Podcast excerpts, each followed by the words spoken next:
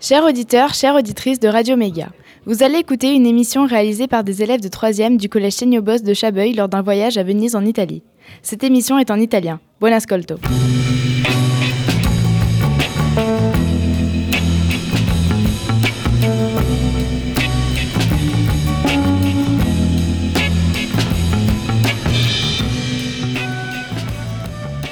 Benvenuti, sono Giulia e sono in compagnia di Abel. Ciao a tutti su Radio Mega per la trasmissione Un viaggio sulla laguna. Oggi parliamo della città di Venezia.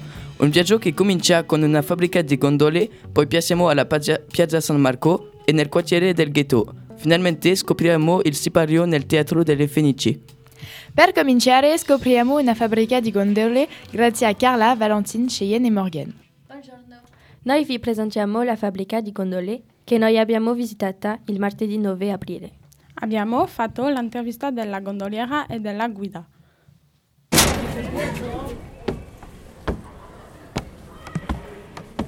Mi chiamo Elena. A quanti anni lavora nella fabbrica di gondole? Io sono, e mia sorella siamo solo quattro mesi che lavoriamo qua, perché prima c'era nostro papà, quando è venuto a mancare noi abbiamo iniziato qua a lavorare. È un lavoro che hai sempre desiderato? Diciamo che è un lavoro che ci siamo ritrovate a fare, però siamo molto contente perché portiamo avanti la tradizione di famiglia. Quali sono le particolarità di questo lavoro? Diciamo che questo lavoro dà molta soddisfazione perché è qualcosa di manuale e artigianale, quindi da un pezzo di legno crei una cosa bella come la gondola. Quindi secondo me il segreto di questo lavoro è la passione. Da quanti anni le gondole sono il simbolo di Venezia? Ma lo sono sempre state, perché se tu guardi qualsiasi dipinto, anche del canaletto, di tutti, c'è sempre una, gon- una barca nera o una barca che assomiglia alla gondola. È nata con Venezia la gondola. Quali sono gli studi necessari per fare questo lavoro? Allora, ci sono dei corsi di maestro d'ascia, che è il titolo che viene poi dato a chi è abilitato a costruire le gondole, però eh, è un lavoro che, che, si impara sul campo, devi imparare facendo, non c'è solo teoria, è molta più pratica. Quale legno è utilizzato per fare la indola? Per fare una gondola ci sono otto tipi di legno, c'è il noce, c'è il, l'abete che adesso viene usato il compensato marino, c'è il, um, il rovere, il larice, il tiglio, il ciliegio e il, um, e il mogano. Arrivederci.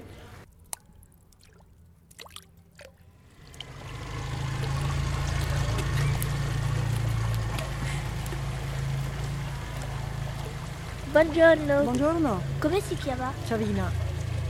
Da quanti anni esistono le gondole? Da quanti anni esistono le gondole? Da quando è nata Venezia? Da quanti anni lavora come guida? Uff, da 18 anni. È specializzata nelle visite dello square o fa altre visite? Bien sûr che faccio altre visite, non faccio solo lo square.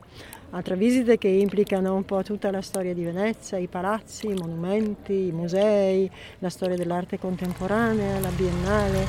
E faccio anche qualche altra città come Padova, Vicenza, Verona. Grazie, arrivederci. Finito qui? Grazie ragazzi, passiamo alla piazza San Marco con Justin, Flavien, Kevin e Antonin. Buongiorno, il martedì 9 aprile noi siamo andati in piazza San Marco a Venezia per intervistare commessi e, ab- e abitanti a proposito dei turisti e della piazza San Marco. Cosa ti piace sulla piazza San Marco? Cosa mi piace a me? Il campanile, la basilica e il palazzo ducale sono le cose più belle. Trova che ci siano troppi turisti e che disturbino la tranquillità degli abitanti? A volte sì, ce ne sono tanti, troppi. Qual è il tuo monumento preferito? Il mio monumento è il Palazzo Ducale. Grazie. Prego, buona giornata. Ciao. Ti chiama? Buongiorno, io mi chiamo Roberto Ferronato. Cosa ti piace sulla piazza San Marco? Io sono qui da ormai circa 40 anni e il mio lavoro è molto particolare. Intanto eh, l'azienda che, che mi dà da lavorare è una delle più storiche di Venezia e infatti stiamo aspettando l'anno prossimo per festeggiare i 300 anni dalla fondazione. Quindi è, è un onore più che essere qui a lavorare, è la mia seconda casa. Trovi che ci siano troppi turisti e che disturbino la tranquillità degli abitanti? Allora, il turismo a Venezia è una cosa fondamentale. Noi, lo dico sempre anche ai miei giovani colleghi, dobbiamo amare il turista perché una città come questa, senza turismo, in giro di un paio d'anni non avrebbe più senso di esistere. Però bisogna anche dire che bisogna trovare il modo di regolamentare il grande numero dei turisti. Io faccio sempre un esempio. Parigi, meravigliosa città, ha circa 40 milioni di presenze all'anno per circa 12 milioni di abitanti. Noi abbiamo 30 milioni di presenze e siamo in 53 mila, quindi è la proporzione che è sbagliata. Bisogna trovare un modo di eh, non impedire l'accesso al turista di venire a Venezia, ma di eh, spalmarlo per esempio nei 12 mesi e spalmarlo all'interno di tutta la città perché Venezia è tutta meravigliosa, non è solo Piazza San Marco. Il grande numero delle presenze si accentra in Piazza San Marco. Qual è il tuo monumento preferito? Alla sera sicuramente. Il momento magico in cui Venezia torna a essere la mia città è alla sera, diciamo dalle, dalle 20 in poi e anche durante tutta la notte comincia e ritorna a essere la mia città. Come monumento possiamo intendere sicuramente i monumenti di Piazza San Marco, quindi Basilica, Palazzo Ducale, ma ripeto a Venezia ogni, ogni pietra può essere considerato monumento e quindi non avrei una, un angolo particolare. Io sono uno dei pochi fortunati che abita ancora in questa città, diciamo che la zona dove abito io è molto bella perché è la zona studentesca, è la zona dell'università, quindi è ancora una parte della città molto viva. Trovi che ci siano troppi turisti e che disturbino la tranquillità degli abitanti? No, no. no, no. Ci vogliono i turisti. Uh, qual è il tuo monumento preferito? La Basilica. Grazie. Prego. Grazie mille, grazie. La piazza, la piazza San Marco era troppo bella come le due colonne o il Palazzo Ducale. La Basilica San Marco era grande e i commessi erano simpatici. Benissimo ragazzi, facciamo una pausa musicale con Kautar. Ciao, adesso ascoltiamo le quattro stagioni di Vivaldi e una musica classica composta da Antonio Vivaldi e che, na- e è nato a Venezia il 4 marzo 1678.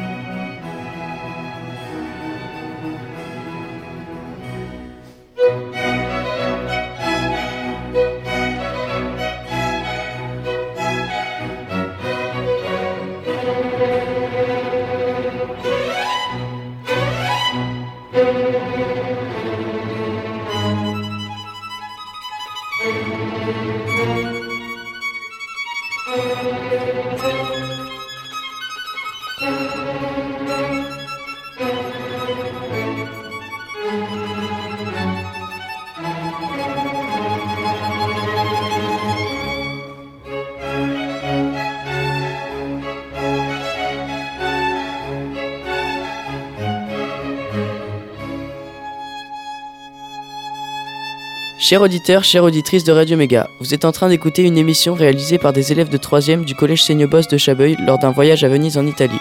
Buon ascolto.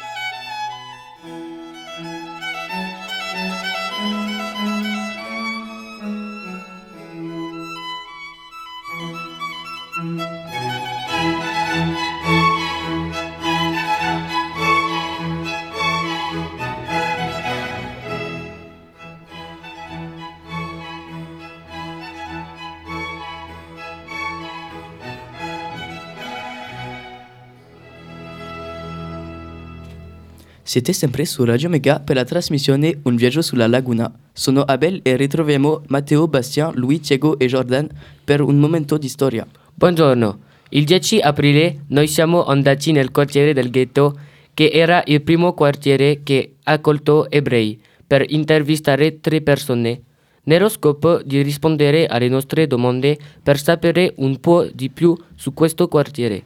Noi lasciamo la parola a Paolo che abbiamo intervistato. E lasciamo la parola a due ristoratori molto simpatici che abbiamo incontrato. Ascoltiamo. Scusi, buongiorno. Siamo studenti da una scuola media francese. Facciamo un reportage per una trasmissione radio a proposito del quartiere del ghetto. Può rispondere alle nostre, nostre domande, per favore? Come si chiama? Io, Paolo.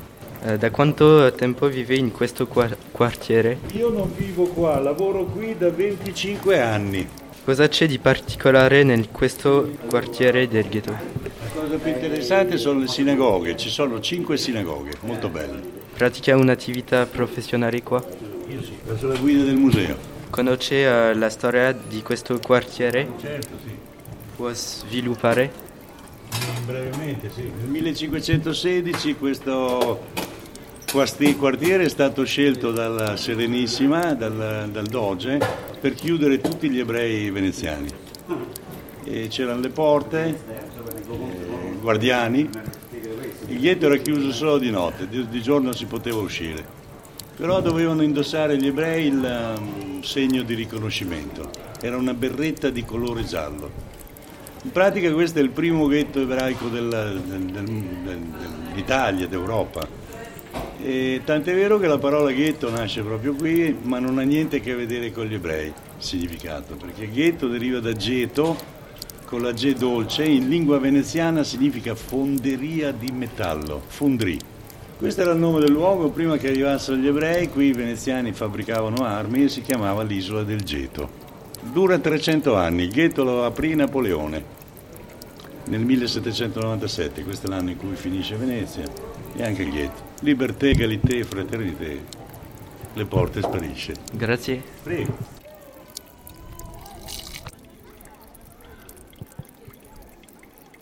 Buongiorno, eh, siamo studenti di una scuola media francese. Facciamo un reportage per una trasmissione radio a proposito del quartiere del ghetto. Può rispondere alle nostre domande, per favore? Grazie. Come si chiama? Io Adnan, titolare Safot. Eh, da quanto tempo vive in questo quartiere? Io da dieci anni e il mio collaboratore... Due anni. Due anni. Eh, cosa c'è di particolare nel questo quartiere? È un, eh, molto particolare, tranquillo, non, non è caotico come altre zone. Qua al ristorante si mangia molto bene, la zona e c'è una grande collaborazione fra eh, tutti gli abitanti ebraici, italiani, anche stranieri, perciò un, bel posto da visitare comunque. Poi il- qua c'è la, la piazza principale diciamo, del ghetto vecchio che è stata fondata nel 1516, quindi l'antico posto di tutto il ghetto. E qua gli abitanti sono di varie nazionalità e varie religioni, cioè un, un luogo di convivenza tra culture e religioni. Pratica un'attività professionale qua? Sì, certo, eh, ristorazioni, quindi se lei è entrato in ristorante vuol dire che noi siamo ristoratori. Di... Sì, a parte che facciamo piatti italiani, veneziani, anche roba etnica, straniera dal Marocco, dall'Egitto, dalla Thailandia, un po' di tutto si mangia e poi anche gli ebrei vengono mangiati tranquillamente, volentieri, e stranieri, perciò siamo un posto adatto anche eh, per mangiare bene. Ok, tutto quello che... Conosce la storia di uh, questo quartiere? Più o meno conosciamo un po' della storia. diciamo che il, il, il ghetto ha, dove c'era, c'era, l'accoglienza della comunità ebraica, soprattutto dopo la caduta dell'Andalusia, eh, Elisabetta ha deciso di, di eliminare diciamo, le, minor- le, minoranze etniche che ci sono nella penisola eh, iberica. Cioè la maggior parte degli ebrei sono andati diciamo, nei, nei, paesi del nord Africa, i paesi magrebini e un'altra comunità ha scelto di venire a Venezia dove è stato fondato il ghetto diciamo, nel 1516 dopo la caduta della Granada nel 1490. Sì. Grazie. Grazie mille. Grazie. Grazie mille, un bel momento ragazzi. Andiamo al teatro con Laura, Anthony, Angela e Oceane per scoprire la Fenice. Buongiorno, giovedì 11 aprile abbiamo visitato il Teatro della Fenice con una guida che si chiama Marta. Ecco le sue risposte, ascoltiamo.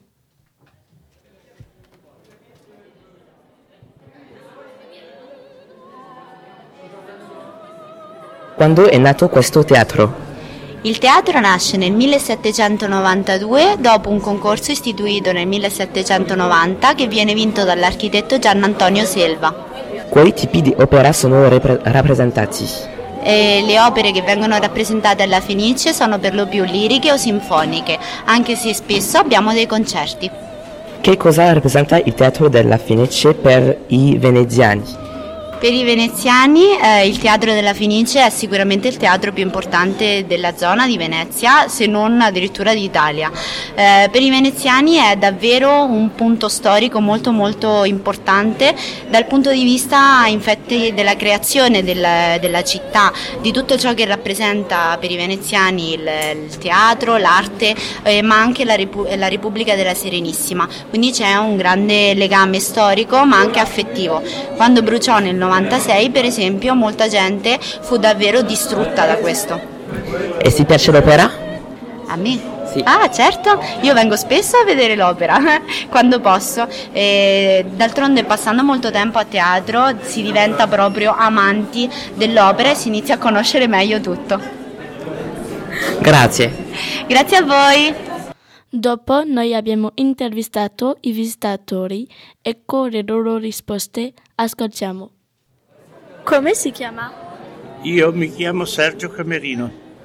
Che cosa pensa del Teatro della Fenice? Penso che ci si è trovati di fronte a una scelta difficile, o ricostruirlo com'era o farlo nuovo. È stata fatta la scelta giusta, è stato ricostruito il teatro che era già stato ricostruito perché gli incendi erano stati più di uno, quindi già il precedente teatro era un falso anche questo, ma siccome gli artigiani sono rimasti molto bravi, gli artigiani di Venezia, è stato fatto, è stato fatto esattamente quello che io pensavo, cioè rifatto la copia del vecchio teatro. Che cosa rappresenta il Teatro della Fenice per i veneziani? La più alta istituzione culturale di Venezia, la più importante, la più frequentata e anche la più popolare. E per finire, che cosa pensa della sua architettura? Beh, bisogna distinguere l'esterno dall'interno. L'esterno, dove ci troviamo noi adesso, è un'architettura eh, del Settecento, eh, tra le più belle della città. Grazie, arrivederci. Che cosa pensa del Teatro della Fenice? È una bella, bella struttura, peccato che è stata danneggiata a causa di un incendio e quindi non è l'originale. Quindi si tratta sempre comunque di una ricostruzione e questo è un grosso peccato. Che cosa pensa della sua architettura? È un'architettura italiana, comunque viene praticata anche in altri, in altri stati. Certamente è ricca e bella da vedere, sicuramente apprezzata da tutto il mondo. E per finire, che cosa rappresenta il Teatro della Fenice per i veneziani? Per i veneziani, non solo per i veneziani, ma anche per tutta l'Italia e per tutto il mondo. Sicuramente una, una struttura degna uh, di, le, di, accogliere tutte le persone che vengono a visitarlo perché certamente è una, una struttura molto molto bella, eh, ricca, eh, piena di valore eh, e di sentimenti per le persone che esprimono il, le attività all'interno. Grazie, arrivederci.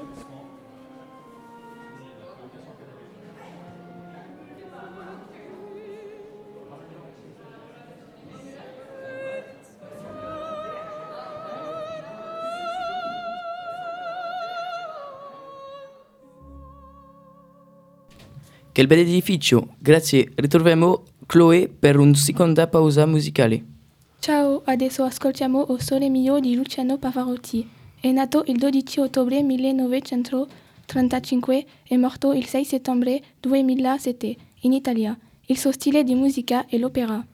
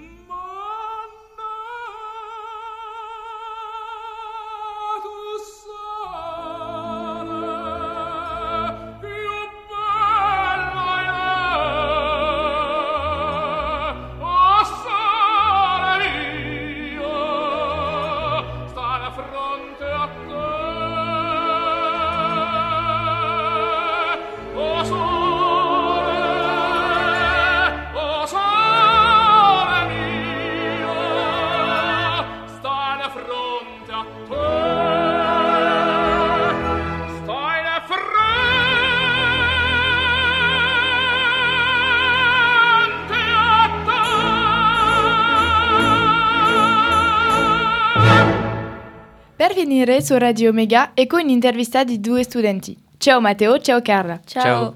Allora Matteo, qual è il tuo momento preferito durante il viaggio? Mi è piaciuto tutto il viaggio in termini di apprendimento e di scoperta, ma il mio momento preferito è quando ho mangiato un gelato con i miei amici.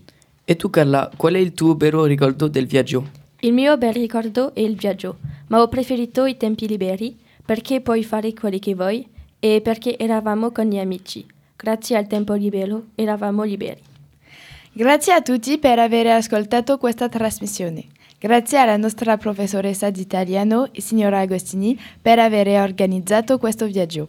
E, gra- e grazie agli altri professoressi che sono venuti, signora Sotre, signora Dejoux e signor Bien. Grazie a tutti gli studenti per aver lavorato per questa trasmissione. Grazie a Giulia Marti e Raffaele Terribile per il loro aiuto.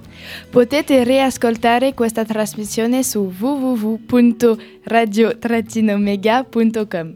E ciao!